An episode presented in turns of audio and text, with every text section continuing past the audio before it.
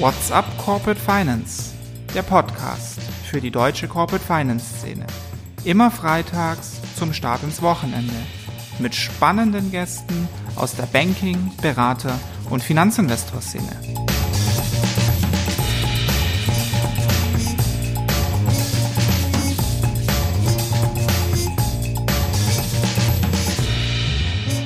Und was man halt auch sagen muss, ist, es tut sich auch ein gewisses Vakuum halt auf, da ja doch manche Parteien aus dem Markt gegangen sind, mit einer Bayern LB, HCOB, IKB, NIBC.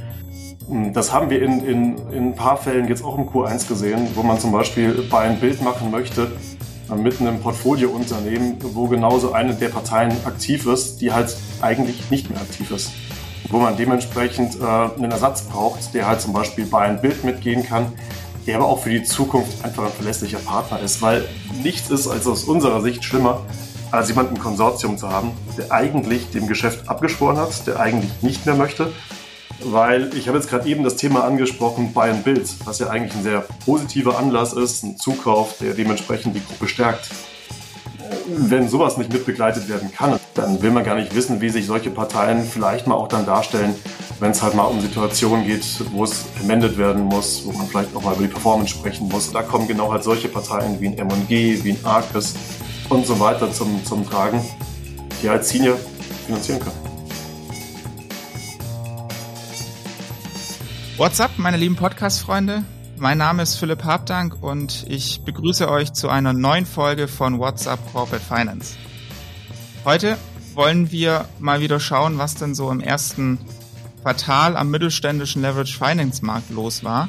Denn wir haben mal wieder exklusiv die Zahlen des neuen Midcap Monitors von der Investmentbank Julian Loki bekommen. Da steht wieder eine ganze Menge spannendes Zeug drin. Bestes Q1 ever, abnormal viele Add-ons, so gut wie gar keine Primaries mehr und immer mehr Senior Debt Funds.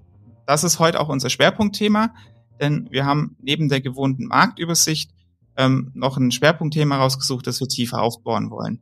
Und das mache ich, wie ihr es schon kennt und hoffentlich liebt, zusammen mit dem Thorsten Weber.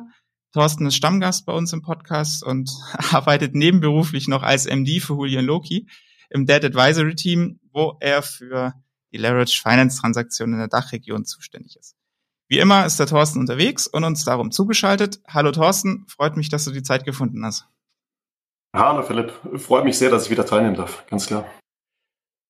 Thorsten versorgt euch, wie gesagt, gleich mit den Zahlen und Fakten zum ersten Quartal. Für das Schwerpunktthema, da kann er sicherlich auch was dazu sagen. Da habe ich mir aber nochmal Verstärkung dazu geholt. Und zwar von einem, ja, ich würde es mal ein bisschen hochtragend sagen, Urväter der Senior Force hier in Deutschland. Die Rede ist von Aquivest und darum herzlich willkommen bei WhatsApp Corporate Finance, Frank Gerhold. Ja, Philipp, herzlichen Dank. Also so wurde ich aber auch noch nicht vorgestellt. Als Urvater ach, bin ich alt geworden. Was soll ich damit machen? Ja, aber herzlichen Dank, dass ich da bin. Und mit Thorsten sowieso immer eine Freude. Thorsten, grüß dich. Hallo. Hallo, Frank. Wir haben wieder einiges auf dem Zettel, wie immer. Legen wir direkt los. Zum Start, wie gesagt, erstmal ein bisschen Marktplauderei.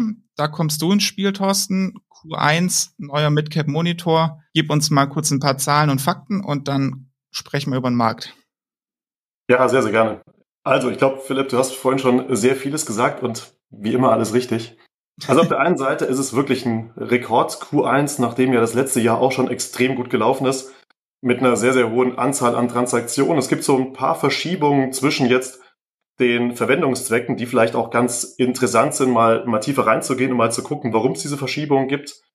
Aber insgesamt kann man sagen, so dieser Rekordkurs aus 2021, der wurde auch im Q1 fortgesetzt. Das Ganze lässt sich auf der einen Seite im Vergleich Q1 2021 zu 2022 auf europäischer Ebene mit Blick auf Unitranche-Finanzierung ganz gut erkennen. Da ist die Anzahl der Transaktionen mit knapp über 100 de facto vergleichbar mit dem Wert aus 2021.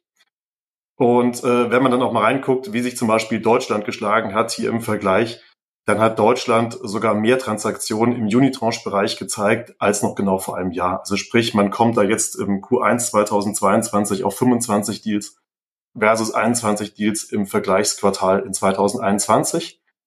Auch interessant ist, dass zum Beispiel in UK die Anzahl der Transaktionen verglichen mit dem Vorjahresquartal ähm, doch runtergegangen ist von 45 auf, auf 30, die man jetzt im Q1 2022 gesehen hat. Das Ganze sind jetzt Zahlen mit Blick auf die Unitranche-Finanzierung. Wenn man sich jetzt den, den gesamten Markt, also Senior-Finanzierung und Unitranche-Finanzierung nur für Deutschland anguckt, dann, äh, dann kommt man auf eine Entwicklung, die auch zeigt, dass wir ein starkes Q1 hatten. Wir hatten im Q1 insgesamt 37 Transaktionen gezeigt, bedeutet neben den 25 Unitranche-Transaktionen nochmal 12 Deals, die mit äh, Senior-Finanzierern, Banken gemacht wurden, verglichen mit 29 Transaktionen, die im äh, Vorjahresquartal ähm, gemacht wurden in, in Deutschland. Aufs Gesamtjahr letztes Jahr hatten wir gesagt, sind wir bei 160 Transaktionen. Von daher sind wir mit 37 Transaktionen im Q1 immer noch extrem gut unterwegs, wohl wissend, dass ein Q1, Q2 normalerweise Quartale sind, die eher ein Tick schwächer sind, verglichen dann mit dem zweiten Halbjahr, wo es doch eine deutlich höhere Transaktionsanzahl gibt. Von daher kann man vielleicht kurz mit Blick jetzt auf die Deals per se festhalten, alles on track, hohe Dealaktivität und äh, dementsprechend auch eine gute Marktlage im ersten Quartal. Wurden die Deals vor oder nach dem Kriegsausbruch überwiegend abgeschlossen im Q1? Also die, das ist so ein bisschen der Punkt. Ich glaube, das äh, ist auch wirklich schwer zu sagen.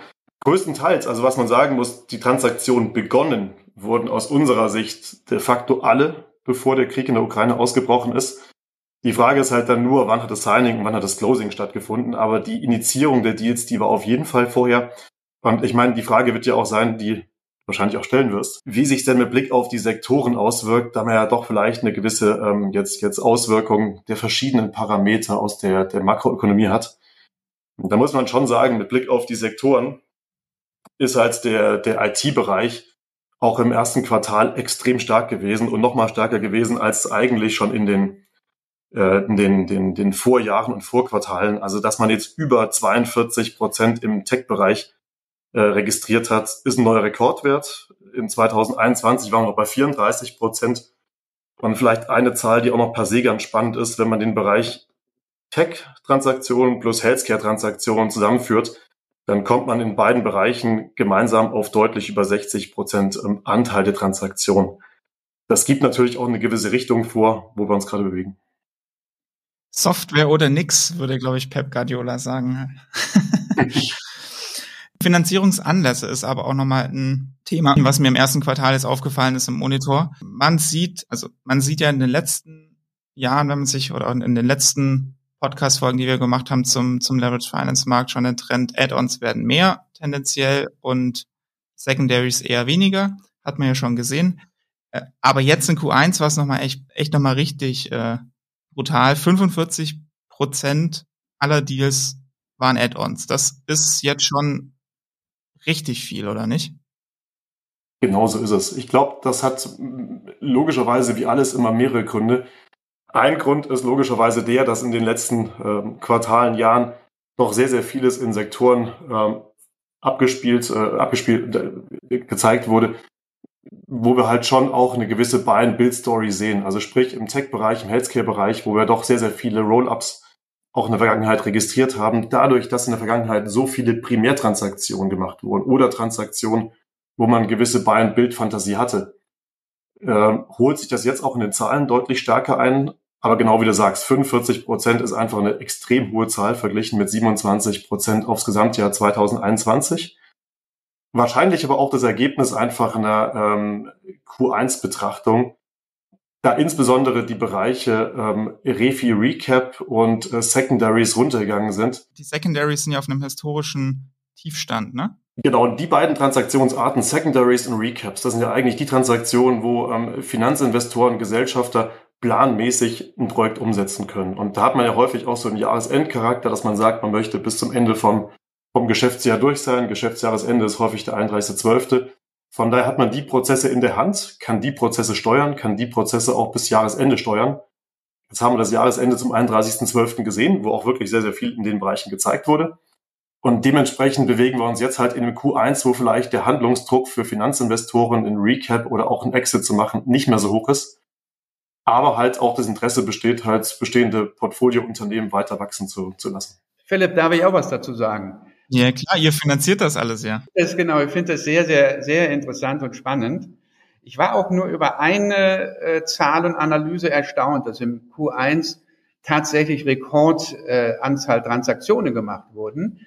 Ähm, Thorsten, du weißt es natürlich besser als ich. Du hast eben selber schon gesagt, ich glaube, vieles davon ist auch ein Überhang aus dem Q4, weil einfach wahnsinnig viel in Q4 war und dann halt ins Closing, in eure Statistik, ins Q1 reingegangen ist.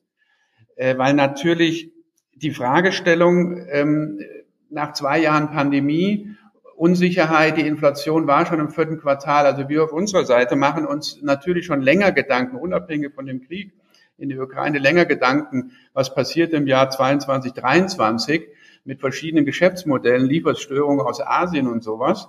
Und das, äh, wir sind ja nur Finanzierer, die Equity-Seite gibt es vor. Und viele Themen, du hast eben auch schon gesagt, wie das mit 45 Prozent der Add-ons, es sind ja strategisch von der Equity-Seite aus äh, schon vor zwei, drei Jahren äh, einige, in unserem Portfolio sind einige, ob das unsere Deals mit Ufenau, mit Capiton, auch mit äh, Harald Quandt und so weiter sind, dezidiert aufgesetzt als Buy and Build Stories. Die Preise waren ja immens hoch auf der Equity-Seite. Wenn ich 13, 14 mal Multiple für irgendein gutes Asset zahlen muss, äh, um es wegen mir in 2020, 21 zu kriegen, dann hatte ich ja von Tag eins die Strategie zu wachsen und auch wieder ein bisschen mal auf der äh, Einstiegsmultiple rauszu, ich sag mal, das rauszuschwitzen. Und das, glaube ich, ist das, was den Markt trägt. Was ich sehr gut finde, ist, dass so eine große Basis schon aufgebaut wurde in unserem Markt, dass es nicht abhängig ist von den ganzen Primärtransaktionen, sondern dass wir auch Phasen wie jetzt in Add-ons und so weiter durchleben können. Secondaries, dann hält man halt auf der Equity-Seite die Transaktionen Jahr länger und kriegt auch wieder einen besseren Kaufpreis. Und diese Grundbasis, die geschaffen wurde, das finde ich schon sehr stark.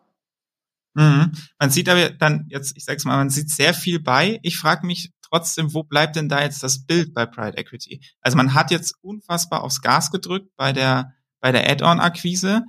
So jetzt wäre, wenn ich mir das theoretische Lehrbuch hernehme, doch eigentlich mal die Zeit dafür, ein bisschen weniger zu kaufen und dann mit dem Portfolio Unternehmen, mit den Portfoliounternehmen zu arbeiten und die dann auch alle vernünftig zu integrieren, weil sonst habe ich am Ende ja kein schönes integriertes Unternehmen, sondern Chaos und im Zweifelsfall auch kein so ein schönes Projekt. Wie ist, wie, wie guckst du da drauf, Frank? Weil du hast ja Private Equity gemacht, Banking gemacht und jetzt auch die Finanzierungsseite. Als Finanzierer, klar, guckst du ein bisschen anders drauf, aber die PI-Einschätzung hast du ja eigentlich auch noch.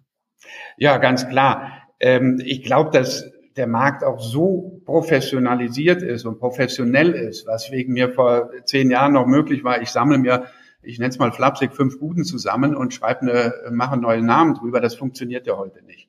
Die Qualität der Leute ist so stark, auch in der Integration. Ich glaube, dass es noch eine Zeit lang braucht, ähm, weil ja viele Plattformmodelle äh, auch gerade laufen wenn du mit den Leuten sprichst, ähm, äh, zum Teil wird auch äh, in ihrem Fundraising auf der Equity-Seite extra das Thema Plattform-Investments und diese Entwicklungsstrategie mit an die Investoren vermarktet, ausdrücklich. Äh, das ist aber auch erst seit zwei, drei Jahren in dieser Konsequenz. Also gibt den Unternehmen mal noch zwei, drei weitere Jahre und wir werden einige äh, wirklich erfolgreiche Plattformthemen sehen, die dann auch wieder in den Verkauf reingehen und dann am Ende auch in die Secondary-Struktur reingehen.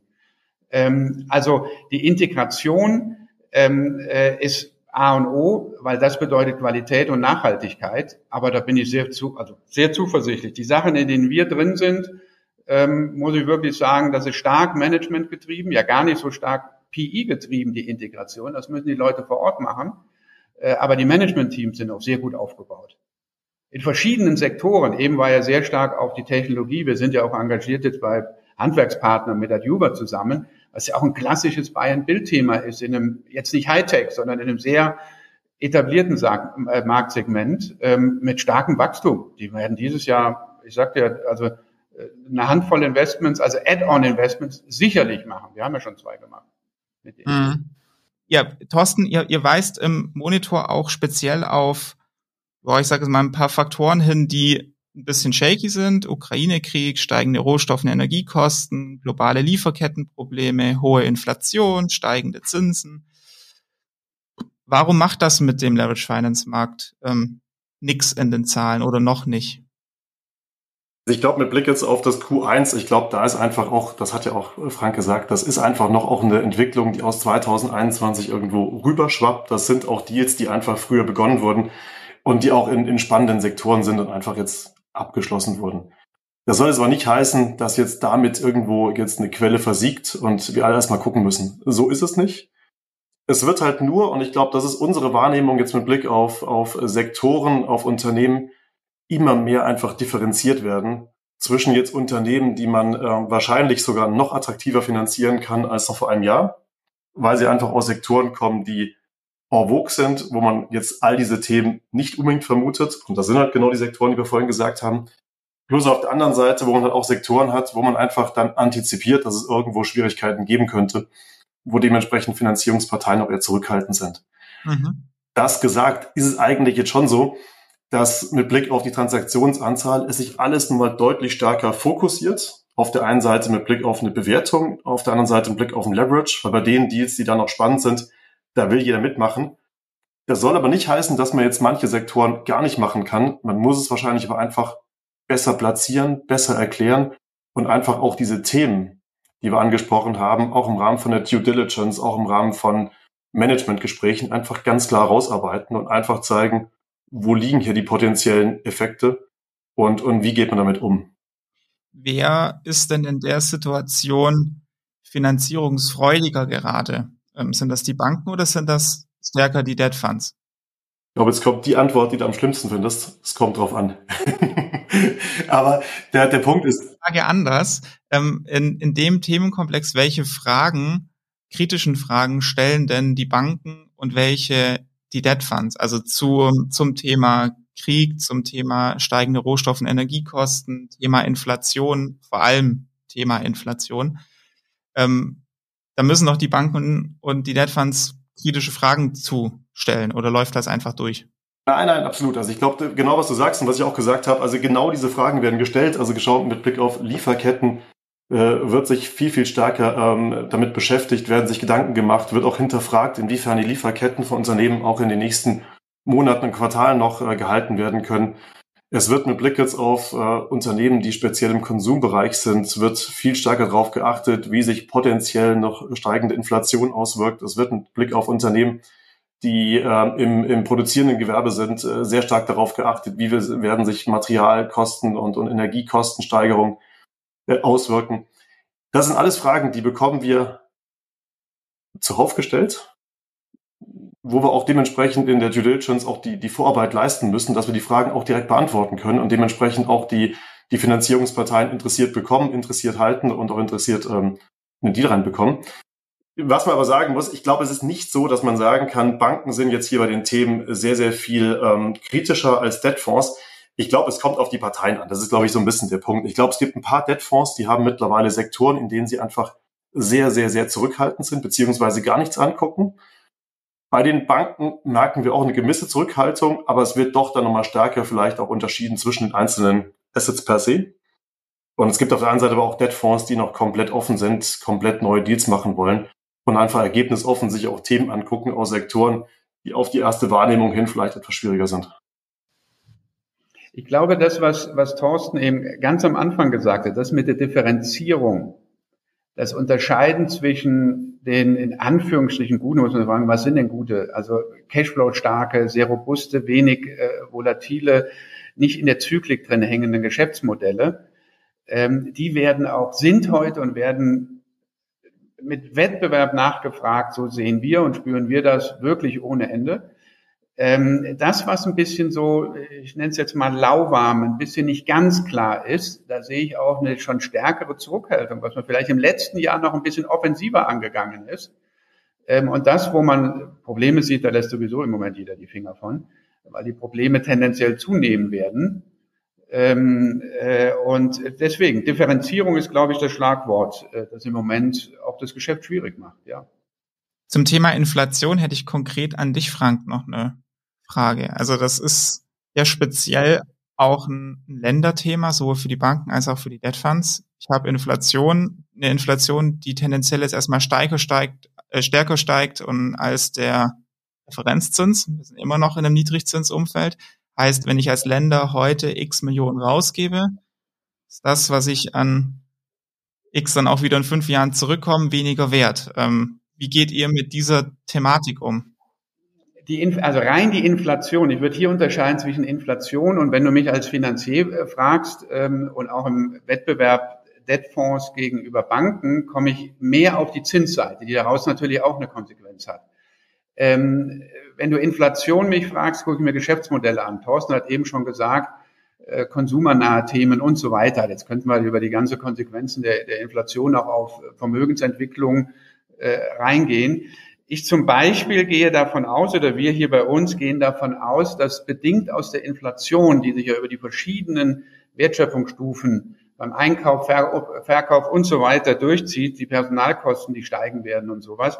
Wir selbst gehen davon aus, dass wir über die nächsten 18, 20, 24 Monate in den Businessplänen, die wir so sehen, in den Geschäftsmodellen, eher auf der Marge unter Druck kommen. Ähm, weil die Inflation die Kosten, die reinschieben, hm, am Ende vielleicht zwei, drei oder sogar vier, kommt ein bisschen drauf an, wo ich aktiv bin und wie viel, was weiß ich, Energiekosten habe ich und, und, und. Man kriegt viel weitergegeben. Jeder der Unternehmer bei uns sagt auch, wenn ich jetzt nicht die Preise erhöhe, ja, wann denn, wann denn dann? Also es ist auch eine Offenheit da. Das hat aber auch eine große Gefahr. Das ist aber jetzt die Inflationsthematik auf Geschäftsmodelle bezogen.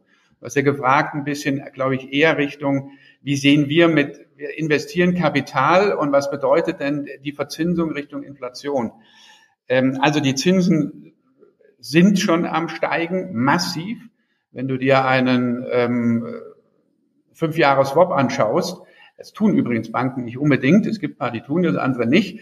Wir als Debtfonds gucken eher auch auf so eine Seite. Wir zum Beispiel preisen ja typischerweise nicht mit Euribor plus Marge, sondern wir gehen auf eine feste Zinsseite ein. Wir preisen mit irgendeinem, ist mir egal, 350, 375, 4 oder sowas als ein Festzins. Wir können auch auf den Euribor gehen. Das war bisher immer ja kein Problem. Ich sehe also aus der Inflation abgeleitet die Zinsentwicklung, dass sich dort in den nächsten zwölf Monaten massive Verschiebungen geben wird, äh, weil die kurzen Zinsen, drei Monats Euribor, der ist ja noch im Minus. Aber da kannst du jetzt die Uhr nachstellen, wann der auch ins Plus reinrutscht wann dann auch die Pricing-Struktur der Banken sich, die auf der kurzen Seite sich refinanzieren, ändern wird. Es gibt aber auch Banken, die refinanzieren sich auch sofort schon auf der langen Seite. Die sind jetzt schon unter entsprechenden Zinserhöhungsdruck und müssen damit umgehen. Und man sieht in, im Moment wirklich in Pricing-Strukturen, die, die mir so, das müsste Thorsten vielleicht sogar besser wissen als ich, sieht man eine, eine, auch da eine Spreizung letztendlich, wer refinanziert sich denn wie. Es wird über die nächsten zwölf Monate einen Zinsanstieg geben. Wir in unserem Geschäft sind ja aber doch typischerweise immer viel, viel langsamer oder, oder, oder wie soll ich sagen, zäher im positiven Sinne, als es der Kapitalmarkt ist. Der Kapitalmarkt schießt ja im High Yield Bond, im sonst was, schießt ja hin und her zur Zeit, beziehungsweise alles nur in eine Richtung. Äh, erst sind sie draufgesprungen, jetzt kann keiner mehr irgendwas machen, so in etwa. Da sind wir ja sehr kontinuierlich in unserer Vorgehensweise, was ich auch sehr gut finde, dass es nicht zu solchen ja, Extrembewegungen kommt. Aber Inflation, Zinsentwicklung, du, das werden wir sehen im Geschäft. Ähm, die extrem niedrigen Zinsen sind auch bei uns vorbei. Mal gucken, ähm, inwieweit der Wettbewerb wieder die höhere Zinsthematik vielleicht an der einen oder anderen Stelle aushebelt. Auch da kommt ja der Thorsten wieder ins Spiel als Finanzierungsberater. Ähm, aber Wettbewerb ist ein gutes Stichwort. Ähm, die, die ausführlichen League Tables, wer waren denn die aktivsten Debt Funds, die aktivsten Banken? Das gibt's wie immer auch bei uns im Nachgang noch ähm, im Blog. Da vielleicht nur kurz die Frage an dich, Thorsten, irgendwelche ähm, Besonderheiten, die dir jetzt aufgefallen ist? Jemand, der gar nicht mehr vorkommt und vorher Marktführer war oder irgendwelche Newcomer, die das Feld betreten? Wenn ich ehrlich bin, nein. Also ich glaube, die größte Besonderheit ist eigentlich, dass der Markt auch mit Blick auf die Parteien, die Dealaktivität einfach unglaublich stabil ist. Also wenn man sich mal anguckt, wer wie viele Transaktionen gemacht hat jetzt im letzten Quartal, dann sind es halt auch typischerweise die, die vorne waren in unserer äh, Darstellung, die jetzt auch wieder auf den vorderen Plätzen liegen und dann zwei bis drei Deals gemacht haben im Q1. Von daher, ich glaube, es ist halt immer stärker in die Richtung gehend, dass die Parteien, die aktiv sind, auch neue Themen auf den Tisch bekommen, dementsprechend auch wieder Aktivität generieren. Und andererseits Parteien, die halt äh, von Grund her einfach weniger Deals gemacht haben, anderen Fokus hatten, auch im jetzigen Markt einfach das Problem haben, reinzukommen. Und ich meine, das, das, das wird wahrscheinlich auch Frank so bestätigen. Ich meine, wenn man halt starke Kundenbeziehung hat und dementsprechend auch eine starke Beziehung zu, zu ausgewählten Finanzinvestoren hat, dann besteht da einfach eine ganz andere Vertrauensbasis und auf der anderen Seite auch eine ganz andere Nähe, dass man auch Themen mal eher machen kann oder auf den Tisch gelegt bekommt, als wenn man jetzt ähm, halt noch nicht wirklich auf der Finanzierungsseite mit jemandem aktiv ist. Mhm. Auf eine Transaktion genauer würde ich aber trotzdem gerne nochmal eingehen, und zwar die Vivonia Furniture Group. Die taucht nämlich bei euch in zwei Listen auf. Einmal in der Senior-Liste und der Unitranche, also Senior mit UniCredit, Credit Suisse, NordLB, Investec und IKB und dann auf der Unitranche-Seite mit EMG. Das ist nach meinem Wissen dann doch ein relativ neuer Debt Fund, ne? Was hat's denn damit auf sich, dass die in beiden Listen sind?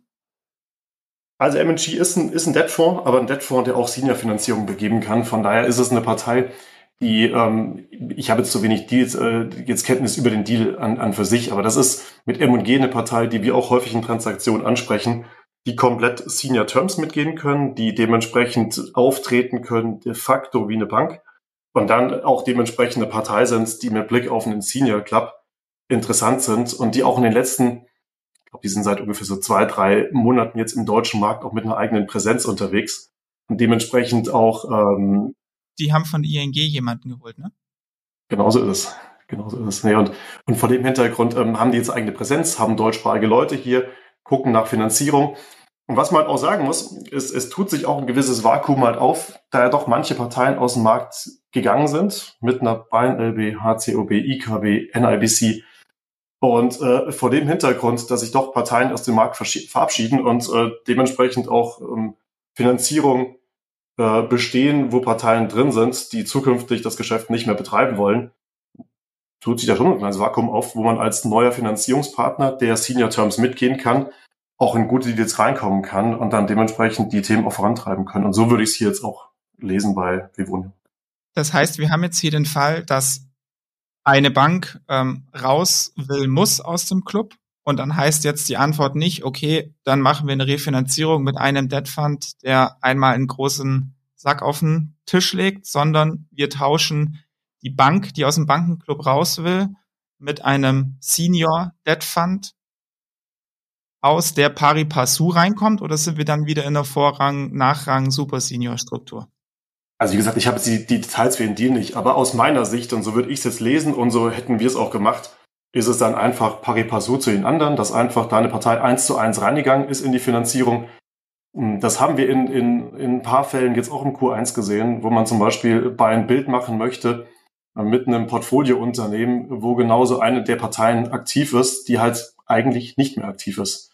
Wo man dementsprechend äh, einen Ersatz braucht, der halt zum Beispiel bei ein Bild mitgehen kann, der aber auch für die Zukunft einfach ein verlässlicher Partner ist, weil nichts ist als aus unserer Sicht schlimmer, als jemanden im Konsortium zu haben, der eigentlich dem Geschäft abgeschworen hat, der eigentlich nicht mehr möchte, weil ich habe jetzt gerade eben das Thema angesprochen, Buy and Build, was ja eigentlich ein sehr positiver Anlass ist, ein Zukauf, der dementsprechend die Gruppe stärkt.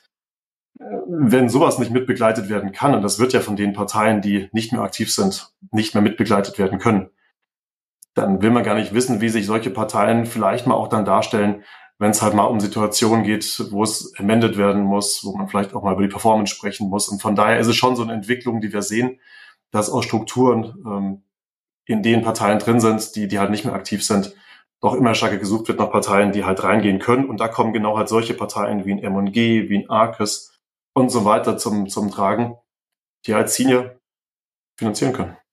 Und natürlich eine Aquivest, Thorsten, ne? kannst du immer anrufen. und natürlich. Heißt Frank, du suchst dir jetzt alle Transaktionen, wo die Bayern LB drin war und pitch für den Austausch? Ach nein, das, wir, gehen ja stark, wie Thorsten sagte, wirklich auf unsere auch engen Kundenbeziehungen und sonst wie. Wenn sich's ergibt, natürlich, selbstverständlich, so wie Thorsten beschrieben hat.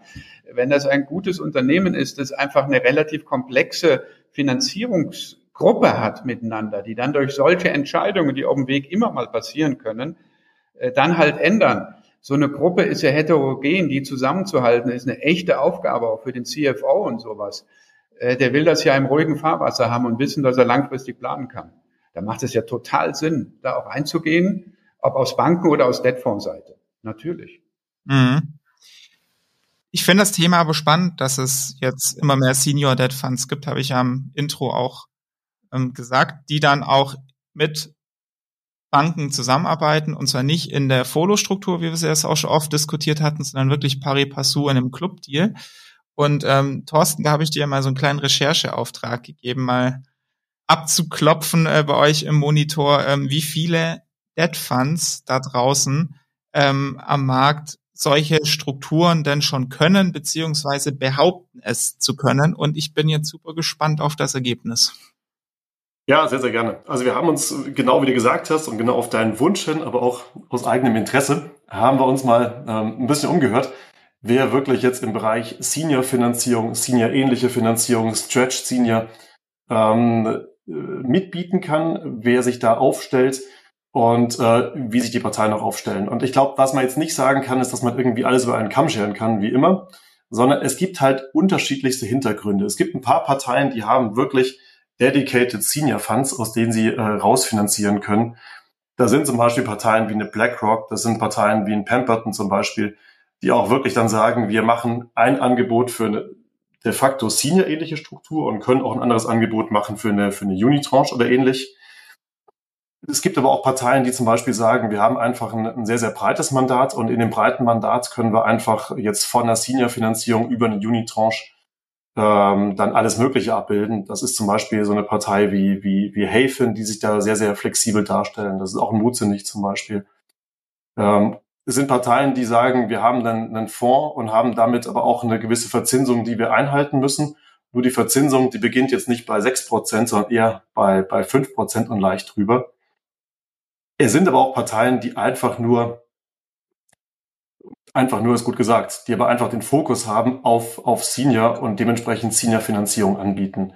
Und da haben sich seit in der Vergangenheit jetzt neben Frank und Aquivest zum Beispiel Parteien wie eine Allianz gezeigt, die ganz normal in Senior-Finanzierung reingeht, eine endfällige, einen Teil von der endfälligen Tranche übernimmt, ein sehr, sehr großes Ticket auch machen kann. Das ist eine Partei, gerade eben auch schon mal genannt, wie Arcus, die sich auch viele Senior-Finanzierungen angucken. Und ähm, dann auch, wie gerade ge gesagt, das ist M&G zum Beispiel, die jetzt mit einem neuen Büro sogar zeigen, dass sie da schon einen gewissen Trend auch sehen und auch ein gewisses Potenzial sehen im deutschen Markt, wo man, wo man dementsprechend aktiv werden kann. Von daher Parteien, die Anzahl, also wir kommen jetzt auf insgesamt äh, 17 Parteien, die, die ein Angebot haben. Wahrscheinlich ist aber die Zahl 17 so, so falsch, wie sie richtig ist. Aber das gibt schon mal so eine gewisse Richtung vor dass Unitranche jetzt nicht gleich äh, teure Finanzierung heißen muss oder, oder Debtfonds nicht gleich teure Finanzierung heißen muss, sondern dass man einfach gucken muss, wie breit ist das Angebot. Und wir haben auch verschiedene Parteien auf der Liste in konkreten Situationen einfach zwei Termsheets bekommen. Das sind unsere Senior Terms, das sind die Unitranche Terms. Das eine ein bisschen günstiger, ein bisschen weniger Debt, das andere mehr Debt und dafür ein bisschen teurer und entscheidet einfach ihr, welchen Weg ihr gehen wollt. Mhm.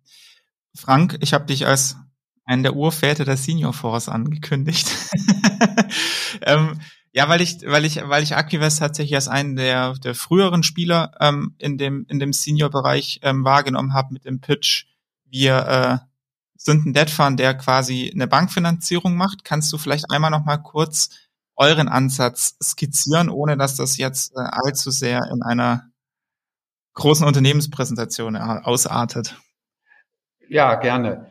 Ähm, also der, um ehrlich zu sein, die Urväter, das ist das, was Thorsten eben schon sagte, die Allianz. Die Allianz Leben, die macht das schon tatsächlich ewig. Aber insgesamt die deutsche Versicherungsbranche, die macht das eigentlich auch schon ewig. Daher ja auch die Allianz, die es bis heute macht. Die brauchen halt eine entsprechende Größe, um auch eigene Teams aufzubauen. Das ist die einzigen in Deutschland sind die Allianz, die das machen, äh, in der verschiedenen Form. Und dann ist auch Volumen bei dem, was die im Kreuz haben für Volumen, natürlich auf Einzeltransaktionen hier im deutschen Mittelstand, ähm, ist da auch gar nicht so ein Riesenproblem, will ich mal sagen. Man hat natürlich Investment Guidelines. Ja, was wir machen als, als Aquivest, ähm, ja, und es ist ja bekannt, das ist ein 500 Millionen dotierter äh, Debtfonds, ähm, er ist in einer quasi Evergreen-Struktur, deswegen sind wir gar nicht so mit Capital Calls. Wir sind da sehr flexibel, wie wir mit dem Kapital umgehen können. In sehr engem Schulterschluss mit unserem Hauptinvestor, nämlich der Deutschen Versicherungsgruppe, die dahinter steht. Ähm, wir investieren zwischen 10 bis 50 Millionen, die wir komplett allein nehmen. Es ist hier vorhin ja die Frage äh, Zusammenarbeit mit Banken. Wir arbeiten ja bei jeder Transaktion mit der Hausbank zusammen, die wir sehr gerne damit auch an Bord nehmen. Das finden übrigens auch die, die Geschäftsführer vor Ort und die Altgesellschafter in aller Regel gut, weil denen ja diese Verbindung zu ihrem, ich sag mal, äh, Geschäft äh, um den Kirchturm drumherum extrem wichtig auch ist. Ähm, also da sind wir ja sehr offen drin. Wir sind konservativ in unserem Ansatz, sowas wie Verschuldungsgrade, äh, da kann man ein bisschen immer genauer rechnen, äh, brauche ich nicht sagen, Excel ist geduldig, wie man da rangeht. Aber wir haben eine harte Linie, das ist bei dreieinhalb Mal, die wollen wir nicht im Netto, Nettoverschuldungsgrad nicht übersteigen, äh, in dem, wie wir das machen. Ansonsten sind wir sehr flexibel. Zusammenspiel, ich weiß nicht, ob die Fragen gleich noch kommen. Wir machen gerade eine Transaktion mit zwei Banken, gemeinsam Paris Passou, ähm, die ich aber, glaube ich, noch nicht nennen sollte. Das glaube ich das für 30. September.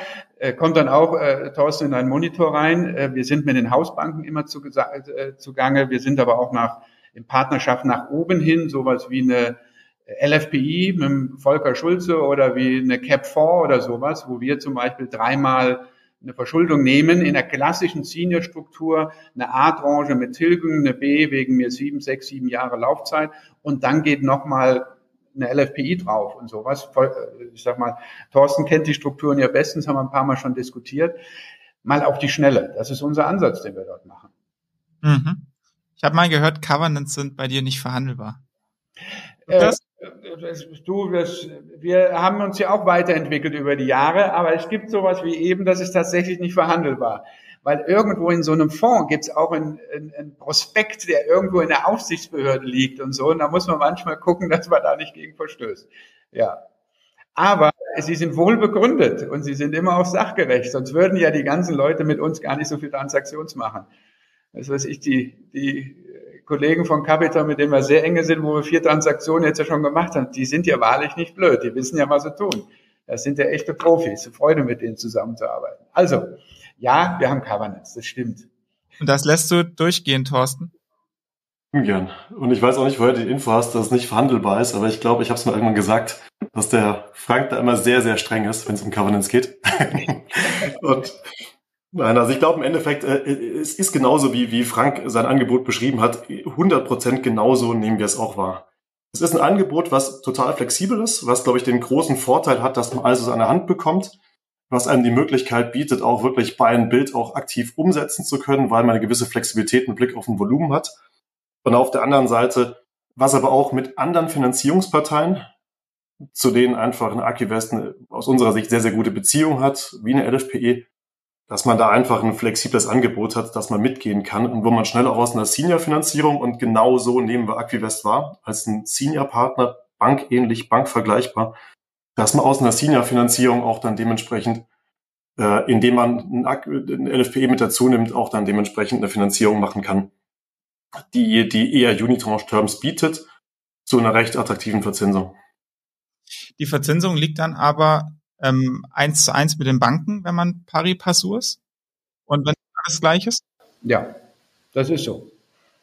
Und das reicht euch als Debt Fund, um glücklich zu werden? Ähm, die Frage ist als Investor, wann bist du glücklich oder nicht? Und wenn du dann jetzt den Investor ja siehst als Versicherung, die über einen Zeithorizont von 15, 20 Jahren natürlich ihre gesamte Anlagestrategie, und jetzt ist ja unser Investor, der hat ja deutlich über 100 Milliarden Finanzanlagen in dem Bereich, der, der hat eine ganz andere Sichtweise zu einer Anlagestrategie, zu einer Risikoposition, also sehr stark von der Risikoseite kommend als Investor. Für uns ist das Schlimmste, ähm, äh, wenn wir irgendwo was verlieren würden. Es ist nicht so schlimm, wenn wir, oder was heißt, ein Prozent mehr Rendite zu haben, äh, ist natürlich schön, aber die Risikoseite ist mehr das, was vom Investor her in unser Mandat reingeht. Und damit halt ähm, flexibel und in dem Sinne sehr direkt und dynamisch umzugehen. Das ist so ein bisschen, ich sag mal, die kleine Kunst ähm, um dann noch in den Deals äh, schlagen zu werden. Ja. Und in diesem Ansatz ist das für einen Investor, wie er von unserer Seite äh, aufgesetzt ist, in seinem Gesamtanlageportfolio eine sehr attraktive, risikoadäquate Bepreisung. Das geht aber dann doch nur über die Versicherungen als LPs, oder? Die Pensionskassen so hätten dann noch bestimmt höhere äh, Renditeanforderungen, oder? Also ich, ich, ich höre jetzt immer wieder, dass hinter diesen Senior Funds halt die Versicherungen stehen oder dass es speziell die Versicherungen sind, die dann selbst ins Direktgeschäft gehen. Versicherungen scheinen da ja ein bisschen weniger Renditeerwartung zu haben als der klassische äh, Private Debt LP, oder? ist die Schlussfolgerung nicht richtig. Ja, ich würde nicht sagen weniger Renditeerwartung. Sie sind vermutlich breiter und diversifizierter in ihrer gesamten Anlagestrategie, auch global aufgesetzt. Und da hast du ganz andere Möglichkeiten, auch, auch im Zinsniveau nach unten zu gehen. Äh, nicht nur die, aber das sind die anderen ja auch. Wenn du in den letzten Jahren über den Kapitalmarkt im Niedrigzinsumfeld dich engagiert hast als Investor, da hast du da Referenzzinsen gehabt, äh, die waren ja noch deutlich niedriger als das, was wir hier realisieren können. Äh, unser Geschäft ist natürlich als Private Debt Geschäft viel, ich sage mal, handwerklich aufwendiger. Die Übermarge zum Kapitalmarkt der letzten Jahre musstest du ja dir verdienen über sehr viel mehr Arbeit in Due Diligence, TN, ich weiß nicht, und so weiter. In einem geschlossenen Marktumfeld und sowas alles. Und in dem Gesamtmix ist es, ist es ein Baustein neben vielen anderen, äh, der halt auch ich sag mal auch mal, dazugehört. Es ist ja auch nicht so, dass man da stehen bleibt, äh, sondern dass man ja auch dann reinwächst in andere äh, Risikoklassen und auch in andere Zinsstrukturen. Wenn du aber einen klassischen äh, Private Debt Investor hast, der auftritt und angelsächsisch und sonst wieder auftritt und sagt, also unter, was weiß ich, sechseinhalb Prozent bewege ich mich gar nicht, ähm, das ist nicht unser, in dem Sinne Investor für äh, unseren Investmentansatz. Das passt dann nicht zueinander sehr spannend, was sich da in dem, in dem Markt gerade bewegt. Ich glaube, man kann schon pauschal, also tendenziell sagen, dass es viele Debt Funds gibt, die mit Unitranche gestartet sind oder die klassische LBO-Finanzierung und sich dann jetzt strategisch erweitern und dann drüber noch einen Opportunity Fund setzen und drunter noch eine, ähm, noch eine Senior-Strategie, haben wir ja besprochen. Frank, ihr seid andersrum gestartet, ihr seid mit dem Senior-Produkt gestartet. Gibt es bei euch Überlegungen, auch Richtung äh, weitere Vehikel mal zu gucken? Oder fühlt ihr euch so pudelwohl in der Senior-Welt, dass ihr da bleibt und nichts anderes macht? Also zum einen fühlen wir uns natürlich pudelwohl und freuen uns über alles, was gelingt. Aber Spaß beiseite. Wir, du, wir, wir agieren ja unternehmerisch in dem, was wir hier tun. Ähm, und es war ja auch von, von mir letztendlich, wo ich aus der, aus der PI-Seite ja komme, ähm, ein klarer strategischer Ansatz, wenn man mit diesem Segment quasi unternehmerisch startet, äh, reinstartet, ist das ja für mich nicht nur ein Ansatz von einem Fonds, so wie er jetzt aufgesetzt ist, sondern es war eine ganz bewusste Entscheidung, wo ist im Wettbewerb und wo ist entlang der Risikoposition des Investors, des Kapitals, wo ist die richtige Positionierung? Das war der Aquivest-Fonds. Und wir sind ja sehr glücklich und happy, dass es so gut läuft. Wir haben ja mit 300 gestartet, dann haben wir auf 500 erhöht. Ich glaube, es ist Ausdruck dessen, dass wir äh, insgesamt bei uns äh, ganz zufrieden sind mit dem, was wir machen. Ja, aber der nächste Schritt, da gebe ich dir natürlich recht, ähm, er geht natürlich in die nächste Weiterentwicklung rein.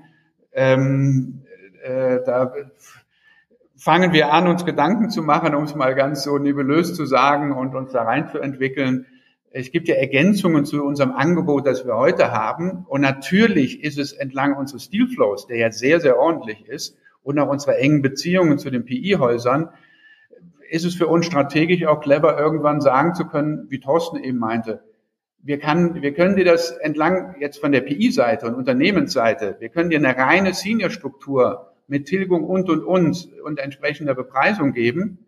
Aber wenn du mehr in der Finanzierung haben willst, dann haben wir genauso auch einen, einen schönen äh, strukturierten Top, wo wir sagen können, wir können dir auch mehr Risiko geben.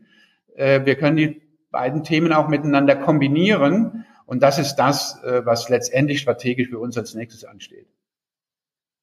Ist dieser Topf denn schon gefüllt? Seid ihr im Fundraising? Nö, das, ich habe zwar mit ein paar Leuten schon mal gesprochen und so, du, das, wir haben im Activest so viel Gutes zu tun. Wir sind ein kleines, effizientes Team. Ähm, ich werde dich informieren, wenn wir soweit sind. Ich nehme dich beim Wort. Ich nehme dich beim Wort. Und ich bleib dran, wie ich ja immer sag. Ähm, sehr, sehr cool. Sehr, sehr, sehr spannende Runde. Ich würde jetzt zum Abschluss, ähm, wie immer, gerne ähm, mit meinen Gästen das Fragen-Quickie-Spiel spielen. Ähm, kurze Fragen, kurze Antworten. Wenn es eine Ja-Nein-Frage ist, dann auch gerne mit Ja-Nein beantworten. Seid ihr dabei? Gerne. Ja. Sehr gut. Thorsten, die erste Frage geht an dich. Ich würde hier mal so ein Leverage Finance Stressbarometer aufmachen. Auf einer Skala von 0 bis 10, 0 gleich Sonnenbrille und Hängematte, 10 gleich Schlafen im Büro. Wie hoch ist gerade der Stresslevel im Markt? Irgendwo eine 6 wahrscheinlich. Ja. Und bei dir, Frank, persönlich? Ich hätte, ich hätte die, die 7 genommen. Also siehst du, dass wir ganz nah beieinander sind. Thorsten, im ersten Quartal habe ich im Monitor keine einzige Syndizierung gesehen. Das sind ja immer die Haken, die in Klammern sind im Monitor. Kommt der Markt im Midcap jemals wieder? Ja, nein? Ja, der, der wird wieder kommen. Und ehrlich gesagt, wird sogar im Q2 eine Syndizierung geben, bei der wir involviert waren als Holy Loki. Von daher kann ich das schon mal versprechen, dass im Q2 auf jeden Fall eine Syndizierung geben wird. Das ist einfach ein Markt, der hängt äh, deutlich stärker von den Gegebenheiten ab. Von daher, ja, wird wieder kommen. Frank, ähm, wir hatten jetzt viel über die, ähm, über die, über die Club-Deals gesprochen. Für dich die klare Frage, Folo oder so ein Senior-Club mit Banken und Debt Funds? Da sind wir, also wir sind da komplett offen. Also wenn du das jetzt meinst, wie wir dort agieren, also das, was wir jetzt gerade umsetzen, ähm, ist ein ganz klassischer Club, pari passu, mit einer A, B-Tranche, mit Adressen, die ihr alle bestens kennt. Ähm, aber genauso könnten wir auch auf eine, auf das Foto oder eine Superszene, wir sind, du, da muss man sich die Situation anschauen und fragen, wer kann denn im Club was für eine Transaktion oder welchen Teil der Transaktion nehmen? Mhm. Thorsten, auch an dich eine Follow-Frage, also die Super Senior Unit Tranches. In Q1 gab es die mit Argument, Ares, BlackRock und Partners Group. Ist das Zufall oder machen die Follows jetzt nur noch die großen Debt Funds? Hm, ist, glaube ich, eher Zufall. Wir fragen es auch für kleinere Transaktionen an, weil es einfach wahnsinnig viel Sinn macht, mit Blick auf die Blended-Marge, aber auch mit Blick auf die Verfügbarkeit von der Betriebsmittellinie, die einfach bei einer Folo viel einfacher ist, als wenn es nur einen Super Senior-Status gibt. Mhm. Und noch eine Frage an dich, Thorsten. Ähm, aus der Hüfte geschossen, was ist das eine Thema, das sich bei allen Verhandlungen im ersten Quartal bei dir durchgezogen hat? Eins ist schwierig. Ich glaube, Pricing, Adjustments und ähm, ja, Pricing und Adjustments und Covenants. Ich glaube, das sind die, die, die Haupt drei Themen. Mhm. Ich glaube auch in der Reihenfolge. Mhm. Frage an euch beide. Wird 2022 das Rekordjahr aus 21 bestätigen? Und da will ich jetzt eine schöne Prognose mit Ja oder Nein. Erstmal du, Thorsten? Nein. Frank? Dabei, nein. Sehr gut, dann streiche ich die Frage 7, die habe ich nämlich optional dazu gepackt, wird es 21 toppen? Ähm, und da es ja nicht mal bestätigen wird, ähm, kann ich diese Frage mal vergessen. Abschließende Frage an dich, Frank, ähm, noch was äh, Persönliches. Du warst ja sowohl schon mal Banker als auch Private Equity Investor und jetzt bist du Debt Fund Manager. Da zwei Fragen dazu. Die erste, was macht am meisten Spaß? Oh, tatsächlich alles. Mir macht das ja Spaß. Das ist ja äh, Punkt. Mir, sonst, ja, mir macht das ja Spaß. Und die, äh, die unterschiedliche Herangehensweise nehme ich oft genug mit, mit dem Schmunzeln. Das jetzt kommt mir natürlich die ganze Private Equity Seite äh, sehr zugute, äh, allein von der Denke und dem Netzwerk. Und ich glaube, hatten mehr Leute erwartet, dass ich einen neuen PI-Fonds auflege, als dass ich mit einem Debt-Fonds komme. Aber das ist ja auch eine unternehmerische Strategie in der Weiterentwicklung. Also, wenn es nicht Spaß machen würde, lieber Philipp, ach, das wäre schrecklich. Und die abschließende Frage, Frank, wenn ähm, wir jetzt einen Berufseinsteiger haben von der Uni, der sich für eine Karriere in unserem Bereich interessiert, welchen Bereich rätst du denn zum Start? Bank, PE-Investor oder direkt zum Debt Fund? Das ist fast nicht zu beantworten. Wobei ich ja, wie Thorsten besten weiß, in der Familie äh, zwei Kinder habe äh, vor allen Dingen der eine, äh, der jetzt im Sommer zu, äh, nach London geht, vielleicht sage ich gar nicht wohin, ähm, aus St. Gallen raus. Ähm, ich kann's dir, das kann ich wirklich so nicht ähm, pauschal sagen, weil da kommt es echt auf, auf die Person selber an, weil die, ähm, die Profile, äh, aber auch die Größe der Teams und der Strukturen halt auch unterschiedlich sind. Und das kommt auf die jungen Leute selber an. Ich finde alle drei Bereiche höchst spannend. Aber Philipp, jetzt kann ich rüberspielen. Dein Bereich ist ja auch nicht so uninteressant. Ne? Wir müssen ja nicht alle immer äh, Banker oder PI oder Private Debt Leute werden. Können ja auch auf deine Seite gehen. Ähm, also, wir suchen immer äh, Journalisten, die ja. Bock auf das Thema haben und äh, keinen Carry bekommen. also gerne an der Stelle sind wir natürlich offen. Ja. Ich möchte dazu noch irgendwas ergänzen, ein bisschen eine, eine, zum, zum Start eine etwas breitere, äh, ich nenne es jetzt mal Ausbildung und Ansatz, das ist bestimmt gut. Ähm, und damit bist du halt in Themen, die dann eher im, im breiteren Banking ist oder in größeren Organisationen und dann auch sich wert, daraus stärker zu spezialisieren äh, und dann auch Richtung Partner und sowas zu gehen. Ne? Das ist doch dann doch noch mal eine klare Aussage. Danke dir. auch danke dir, Thorsten. Ähm, war ein cooler Talk, hat echt Spaß gemacht mit euch. Ähm, danke euch. Ja, herzlichen Dank dir. Ja, danke. Und äh, ich, wenn ich auf die Uhr gucke, die, die Zeit, die verfliegt wieder wie im Flug. Ähm, deswegen ja, hat echt Spaß gemacht. Ich würde auch gerne jetzt noch mal weiter über das Karrierethema plaudern, aber ich glaube, das ziehe ich dann mal als eine eigene Folge vielleicht raus.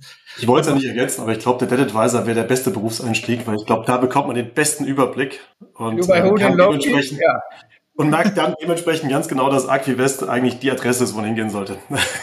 Ja, es gibt ja ein paar Debt Funds, äh, die glaube ich spannend sind. Genauso gibt es paar Finanzierungsberater, äh, die sehr interessant sind. Aber so muss ich jetzt ja auch wieder in bester ARD-Manier äh, auch noch andere nennen. So, ähm, Strich drunter. Das war's für heute. Vielen, vielen Dank euch beiden. Ähm, hat großen Spaß gemacht. Ich hoffe, euch, liebe Zuhörerinnen und Zuhörer, hat die Folge auch gefallen. Ihr habt was mitgenommen. Ich freue mich wie immer über euer Feedback, sei es über LinkedIn, E-Mail, seit neuestem auch Instagram, ganz wie ihr wollt. Schreibt mir einfach. Ähm, ich würde mich auch freuen, wenn ihr als Spotify-User, also zumindest die Spotify-User unter euch, vielleicht unserem Podcast fünf Sterne gebt. Das ist immer ganz gut bei der Bewertung, wenn wir da ein bisschen hochranken können. Und natürlich freue ich mich auch, wenn ihr uns in der Szene weiterempfehlt, damit wir weiter mit euch zusammen wachsen können. Denn wir setzen im Gegensatz zu Buy Build and Pride Equity auf organisches Wachstum an der Stelle. Und dafür brauchen wir euch. Wie immer gibt's im Blog und Podcast noch ähm, einen Begleitartikel, da packe ich die League Tables rein. Wenn Thorsten sie freigibt, auch die Liste mit den Senior Debt Funds. Mal gucken, das kläre ich nochmal im Nachgang und ja, vielleicht findet ihr auch die eine oder andere Zusatzinfo noch dazu. Schaut gerne mal vorbei www.whatsapp-corporate-finance.de. So, sonst, das war's jetzt. Vielen, vielen Dank. Ähm, Sage ich, bleibt neugierig und schaltet beim nächsten Mal wieder ein. Bis dahin noch eine gute Restwoche. Euer Philipp Happ.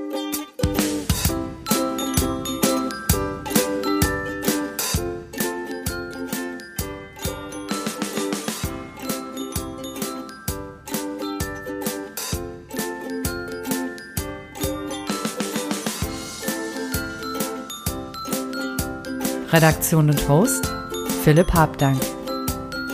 Musik What's the Angle und What a Wonderful Day von Shane Ivers. www.silvermansound.com